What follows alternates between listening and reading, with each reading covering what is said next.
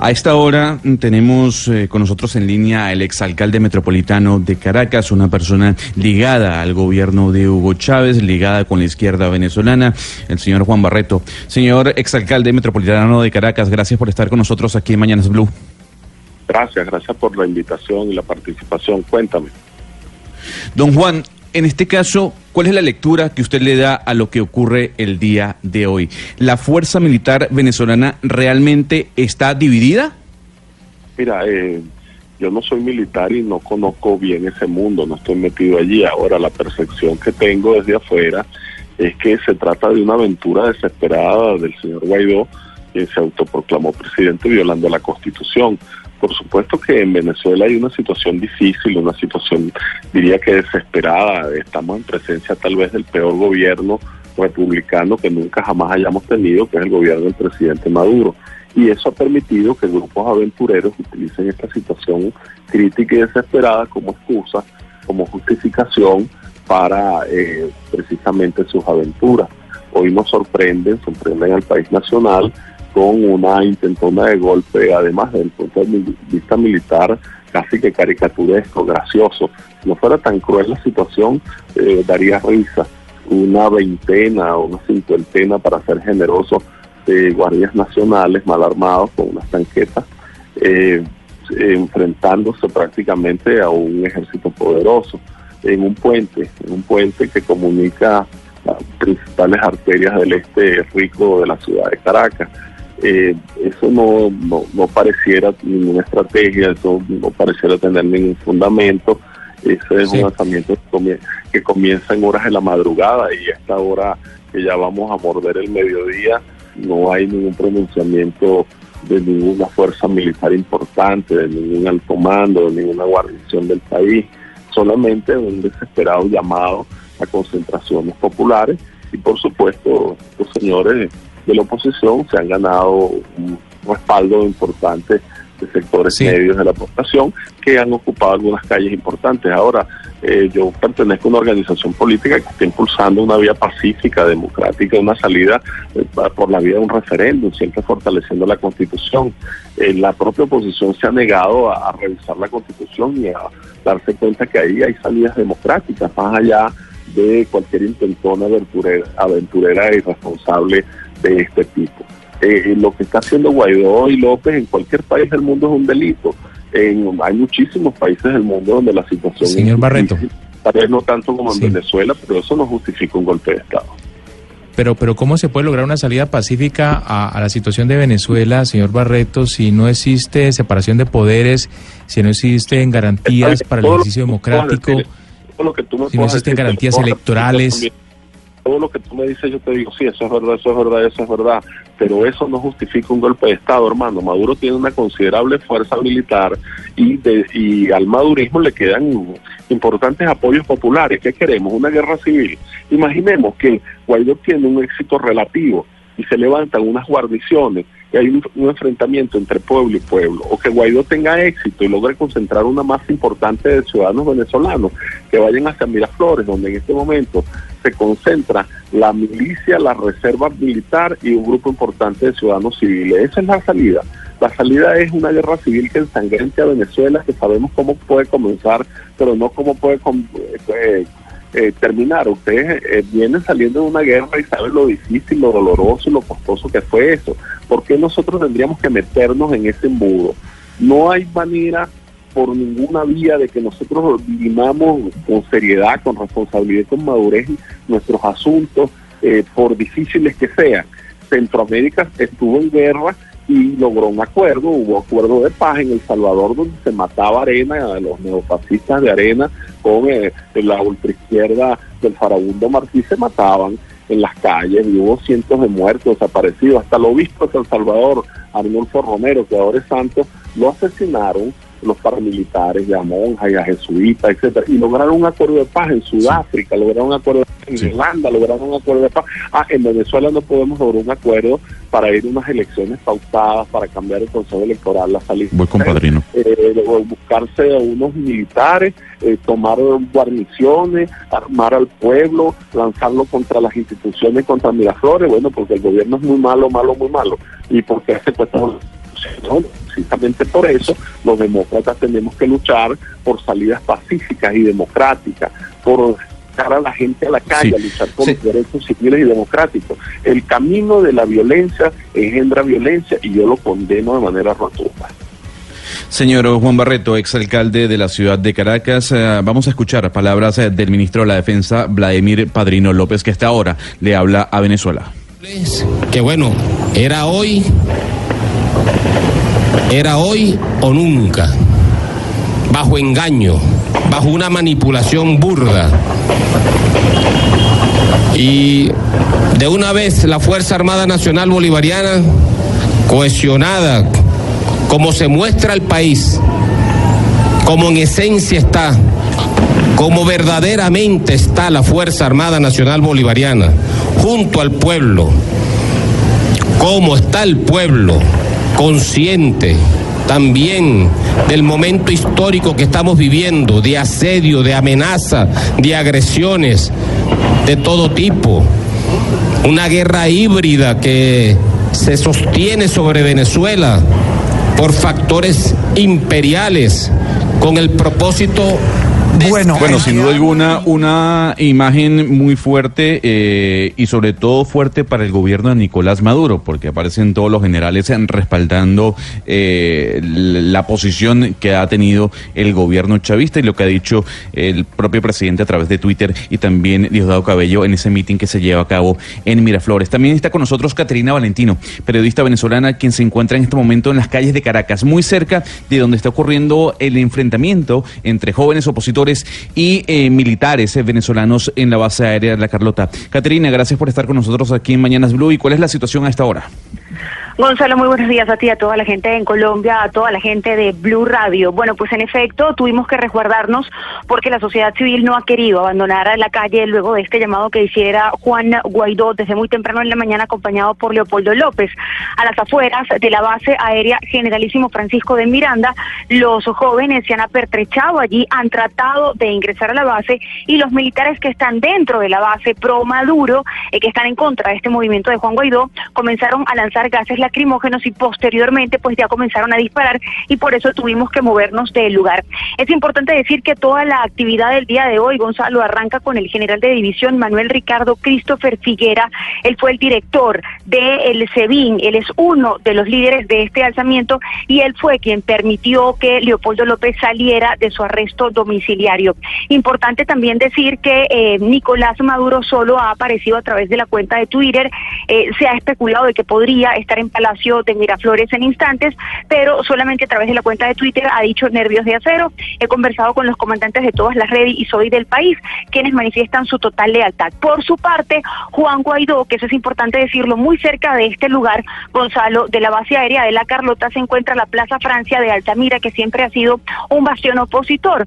Juan Guaidó, acompañado por Leopoldo López, ha dicho por primera vez calle sin retorno y ha dicho que la gente no debe moverse de la calle hasta lograr el cese de la usurpación. A la par de esto que está ocurriendo en Venezuela, conversamos un poco más temprano con el, diputado Julio Borges, el representante de Guaidó ante el Grupo de Lima, y dice que no hay posibilidad de que este movimiento que se ha generado el día de hoy se desinfle, que fue una de las preguntas que le hicimos, qué va a pasar si transcurren las horas y no hay más apoyos militares importantes a este levantamiento de Juan Guaidó y Leopoldo López, y él dice que no hay posibilidad de que eso ocurra. En Caracas se tensa calma, sí, y también la gente continúa en las calles. Es importante poner en contexto a los oyentes. Caterina Valentino es una periodista venezolana muy importante. En Venezuela muchos periodistas tuvieron que emigrar a otros países, a Estados Unidos, a Colombia, a España, a ejercer su profesión. Sin embargo, Caterina, usted se quedó haciéndole frente a la situación en Venezuela y la hemos escuchado, la hemos visto en televisión haciendo cubrimientos sobre la situación que pasa en su país. Estábamos ahorita hablando con el exalcalde de Caracas, Juan Barreto, y él decía, mire, no hay un pronunciamiento de un militar importante en torno a si efectivamente aquí se va a dar un golpe de Estado, entre comillas. ¿Usted cree, usted que ha estado ahí, que tiene la experiencia, habrá un pronunciamiento de un militar eh, importante pronto para avalar y apoyar esto que están diciendo eh, Juan Guaidó y entre otras, pues también Leopoldo López y la oposición? Lo que me dicen mis años de labor en Venezuela es que Leopoldo López no se lanza esta jugada sin tener alguna otra carta bajo la manga, ni él ni Juan Guaidó, porque además el día cumbre iba a ser el día de mañana que iban a realizar una gran movilización nacional que no tenía un destino y se especulaba que iba a ser el Palacio de Miraflores. Juan Guaidó ha hablado con absoluta serenidad el día de hoy, acompañado de un Leopoldo López. Conociendo la trayectoria de Leopoldo López y sabiendo cómo se mueve, pues es muy difícil pensar que eh, hayan hecho esta jugada, Camila, sin tener una carta bajo la manga. Yo creo que las próximas horas en Venezuela son horas cruciales y son horas importantes. Yo no descarto cualquier escenario en el país. Y entonces permítame preguntarle eso al señor eh, Barreto, que también está con nosotros y es el fundador del partido Redes, exalcalde metropolitano eh, de Caracas. Referente a lo que dice nuestra colega Caterina Valentino, que Leopoldo López no se metería en esto si no tuviera unas eh, bajo la manga, si no tuviera por lo menos otra carta que jugarse. ¿Usted cree que sí va a pasar eso más tarde en Venezuela, referente a lo que estaba mencionando, que todavía no tenemos un militar importante que haya hecho un pronunciamiento? Pero ¿será que la oposición tiene otra carta que jugarse? Más tarde o mañana, primero de mayo? Mira, creo que la colega se deja llevar por las emociones y pierde la objetividad y su toma de partido eh, obviamente expresa eh, su simpatía. El, conociendo a Leopoldo López, sabemos que es un aventurero. Recordemos las guarimbas que, del 2014 que lo trajeron a la cárcel. Eh, si hubiese tenido un plan B, una carta bajo la manga, eh, no cae preso tan fácil, cayó redondo, como dicen aquí en argot del boxeo.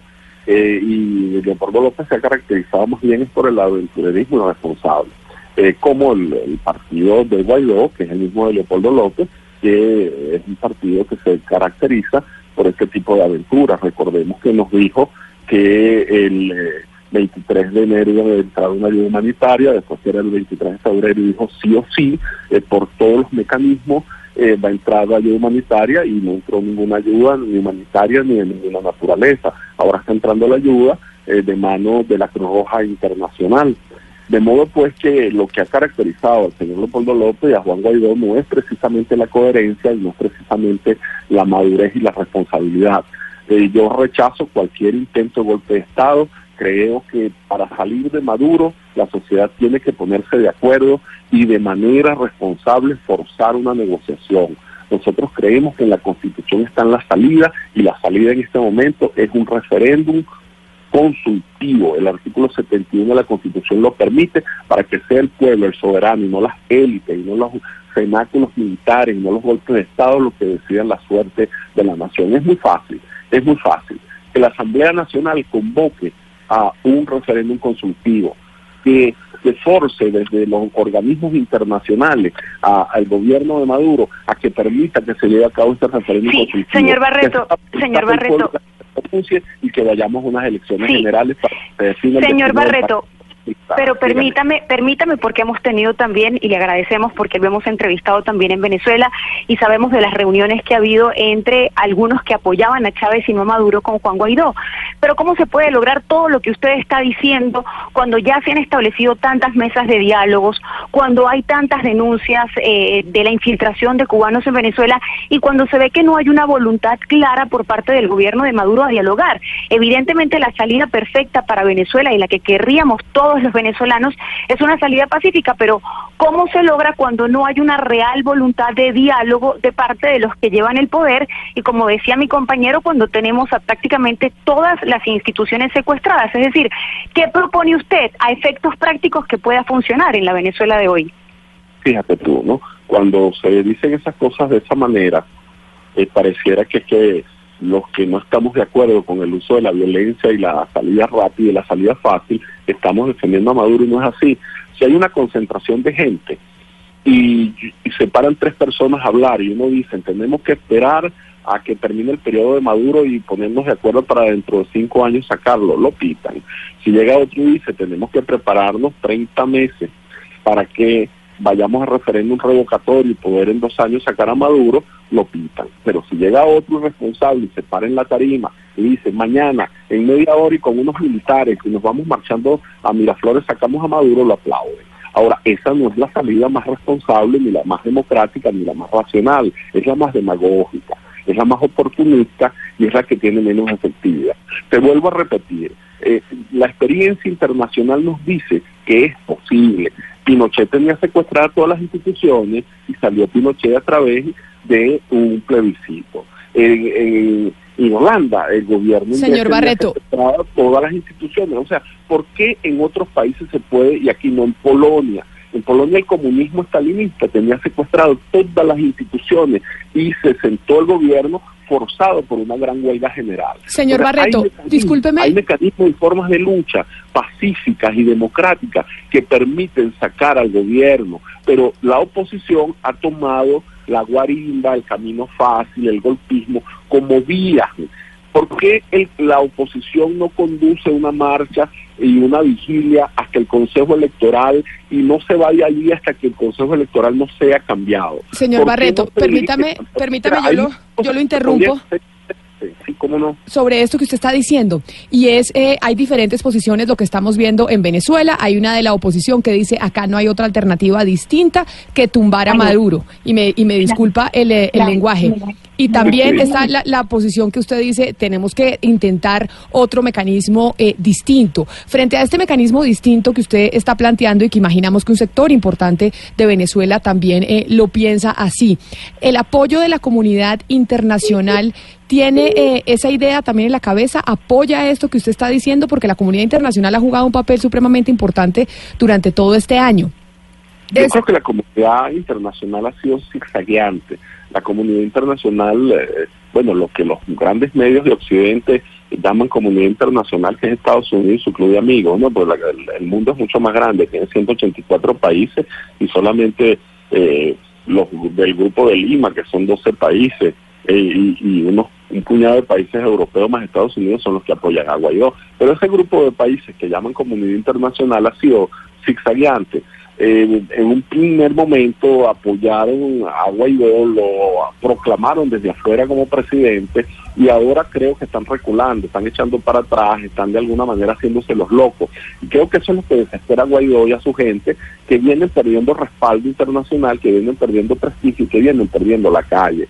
Los agarró la Semana Santa, los agarró el primero de mayo, han pasado tres meses desde aquel 23 de enero y eh, se vienen desinflando ante esa circunstancia de desinfle, creo que se está jugando a Rosalinda, están jugándose la última carta de manera desesperada. Eh, es posible que el propio Maduro los haya vacilado, como decimos nosotros, los haya infiltrado, les haya hecho creer que venía un pronunciamiento militar en gran escala, se lanzaron a la piscina sin agua y ahora los estamos viendo, eh, si se quiere, patalear, pedalear sin bicicleta. Eh, pienso que eh, como vienen ocurriendo los eventos, los acontecimientos del día de hoy, lo más probable es que se anoten un fracaso y terminen fortaleciendo paradójicamente a Maduro, que después de esta crisis de hoy, eh, Maduro quede como un héroe, que es reivindicado, que como eh, un demócrata que logró vencer el golpismo y se atornilla en el poder, trayendo esto como consecuencia frustración a los sectores de la oposición y a un pueblo que de verdad está desgarrado se quedará sin esperanza. Toda la gente que Permítame, señor. una esperanza en Guaidó, hoy la está poniendo en juego y si Guaidó no logra eh, culminar su aventura con éxito, la verdad es que lo que vendrá en Venezuela será mucha frustración y para levantar una propuesta de oposición va a ser muy difícil, habrá Maduro para rato.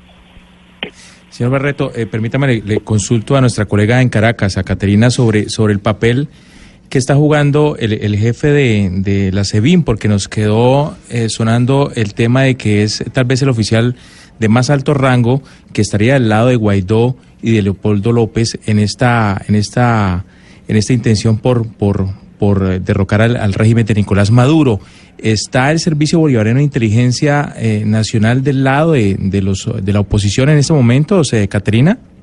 El presidente de la Comisión de Defensa de la Asamblea Nacional, Gerardo Márquez, fue quien confirmó que el general Manuel Ricardo Christopher Figuera, director del SEBIN, fue uno de los líderes que eh, ayudó a Leopoldo López y que está con Leopoldo López y que logró pues su liberación el día de hoy. Por eso Leopoldo López hoy está eh, eh, fuera, pues está libre. yo quisiera acotar un poco porque entiendo perfectamente lo que dice el exalcalde Juan Barreto y la posibilidad de llamar y de tener una salida pacífica que realmente es lo que queremos absolutamente todos los venezolanos dentro y fuera del país. Y es que lo que estamos viendo también el día de hoy es, es el quiebre que se está dando incluso dentro de las instituciones. Es decir, Guaidó y López no estaban solos eh, a las afueras de la Carlota, había un grupo de militares que lo estaba acompañando. A esto se han sumado pues los otros militares que, que decidieron desertar en la frontera eh, con Colombia. Digamos que sí hay un quiebre importante y si hay una solicitud de la gente, ojalá en Venezuela pudieran existir elecciones libres y ojalá la gente se pudiera medir con unas elecciones libres que creo que el señor Barreto me dará la razón, es un poco lo que hoy está pidiendo la gente en la calle, que hubiera un Consejo Nacional Electoral imparcial y que la gente pudiera medirse en elecciones. Hubo varias mesas de diálogo que no fracasaron, que no que fracasaron, eh, perdón, eh, incluso eh, tuvimos lo que fue esta carta que, que dio a conocer el Papa Francisco, donde básicamente se dice no se cumplieron con los acuerdos. De modo que lo que hoy está evidenciando mm, Venezuela, indistintamente del resultado final que haya en las próximas horas de mucha tensión, es un quiebre sin duda dentro de la institución castrense que sí se ve, aun cuando quizá, eh, como lo dice el señor Barreto, es verdad, no ha habido un pronunciamiento de algún alto militar más allá de el SEBIN, que, que lo conocimos desde muy temprano en la mañana, pero sí hay un quiebre dentro de la Fuerza Armada eh, Nacional. Exalcalde, usted estuvo de la mano con el señor Hugo Chávez, con el expresidente, quien además protagonizó un levantamiento militar en el año 1992. Y esta es una mera suposición. ¿Para usted, Chávez se hubiese levantado en contra de Nicolás Maduro? Mira, yo creo que Chávez eh, cometió un error. Chávez hubiese rectificado ese error hace mucho tiempo. Ahora, más allá de levantarse, Chávez eh, era muy autocrítico, ¿no? Chávez, eh, las veces que se equivocaba, lo reconocía en el momento que así lo consideraba. Y pienso que la, la propuesta de Chávez de que Maduro de alguna manera fuera su continuador no fue la más acertada y no lamentablemente lamentablemente para todos los venezolanos ojalá Chávez le hubiera pegado y Maduro lo hubiese superado a él en bondad en democracia en, en eficiencia en crecimiento económico eh, Maduro ha sido verdaderamente un desastre. Ahora bien eh, independientemente del éxito o no que logre tener eh, Guaidó hoy cosa que no lo veo por ninguna parte eh, yo creo que llegar al poder por la vía de un golpe de Estado y un golpe militar deja heridas, deja resentimiento, no resuelve los problemas de fondo, no logra reconciliar un país y lo que hoy está haciendo Guaidó pues, le podría pasar a él mañana al no poder resolver los graves problemas que tiene el país. Y, por eso pienso que esa no es la solución. Creo que se están equivocando, que se están apresurando y que lamentablemente han ido quemando. Eh, gloriosas oportunidades, importantes, bonitas oportunidades han estado quemando. Y eso se traduce en frustración y en atornillamiento del presidente Nicolás Maduro. Eh, ¿Qué va a decir mañana la comunidad internacional? ¿Qué van a decir los europeos? ¿Qué va a decir eh, el, el, propio gobierno de los Estados Unidos? Que esa es la vía, va a ser como, como está diciendo el presidente Duque de Colombia, llamando a los militares de manera vergonzosa, ¿no? Imagínate tú que ante los problemas de, de, Colombia, de la huelga general que en estos días convocó un sector importante de la población colombiana, eh, el presidente de cualquier otro país diga, esto es lo que hay que hacer en Colombia, una huelga, paralizar el país, y ojalá los militares se pronuncien. Yo creo que, que eso es injerencia en los asuntos internos de otros países, por favor. Claro. Déjenos resolver nuestros propios problemas. Y, de, y, el problema no es alentando la violencia en nuestro país desde la frontera, por favor, eso es bochornoso, eso, eso de verdad da pena ajena lo que está haciendo el presidente. Señor Juan Barreto, fundador del partido Redes y exalcalde metropolitano de Caracas, muchas gracias por habernos acompañado y mostrarnos también otro punto de vista que hay sí. en Venezuela frente a cómo se puede salir de la situación en la que se encuentra su país hoy. Feliz día. Gracias, gracias, gracias por esta oportunidad, porque en Venezuela es muy poca la oportunidad que tenemos dada la censura que hay sobre los medios. Muchas gracias, un abrazo.